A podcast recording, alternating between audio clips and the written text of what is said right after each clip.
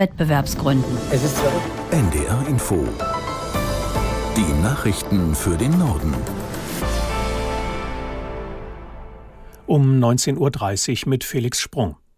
Der Bundesrat hat das neue Einwanderungsrecht der Ampelkoalition beschlossen. Um Fachkräfte aus dem Ausland zu gewinnen, werden bürokratische Hürden abgebaut und die Anforderungen an Zuwanderer in einem Punktesystem geregelt. Aus Berlin Philipp Brost.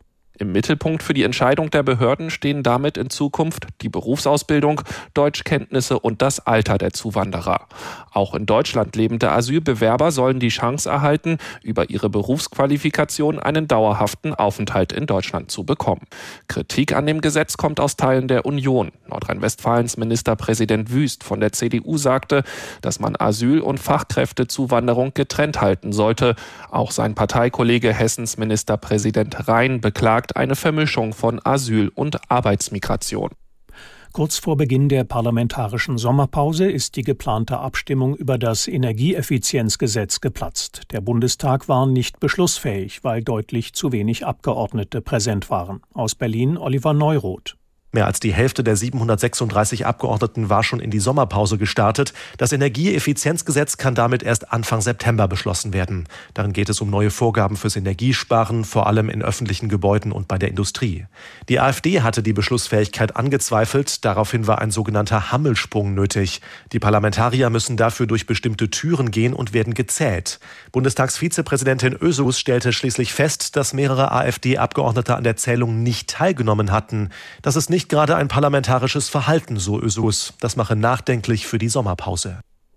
Bundesgesundheitsminister Lauterbach will das Rauchen in Fahrzeugen verbieten lassen, wenn Kinder oder Schwangere an Bord sind.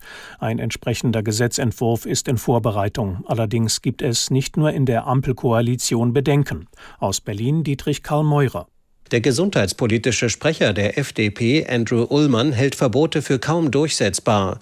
Die Union hält mehr Aufklärung über die Risiken des Rauchens für sinnvoller. Bei der AfD wird befürchtet, dass nach dem Rauchverbot im Auto auch ein Verbot für die Wohnung kommen könnte. Und bei der Partei Die Linke fordert man mehr Maßnahmen gegen Unternehmen, die mit dem Suchtverhalten von Menschen Gewinne erzielen. Das Deutsche Kinderhilfswerk begrüßte dagegen das Vorhaben. Der Schutz von Kindern und Jugendlichen Jugendlichen müsse hier endlich gesetzlich abgesichert werden. Die internationale Seeschifffahrt will bis etwa 2050 ihre Treibhausgasemissionen auf Null reduzieren.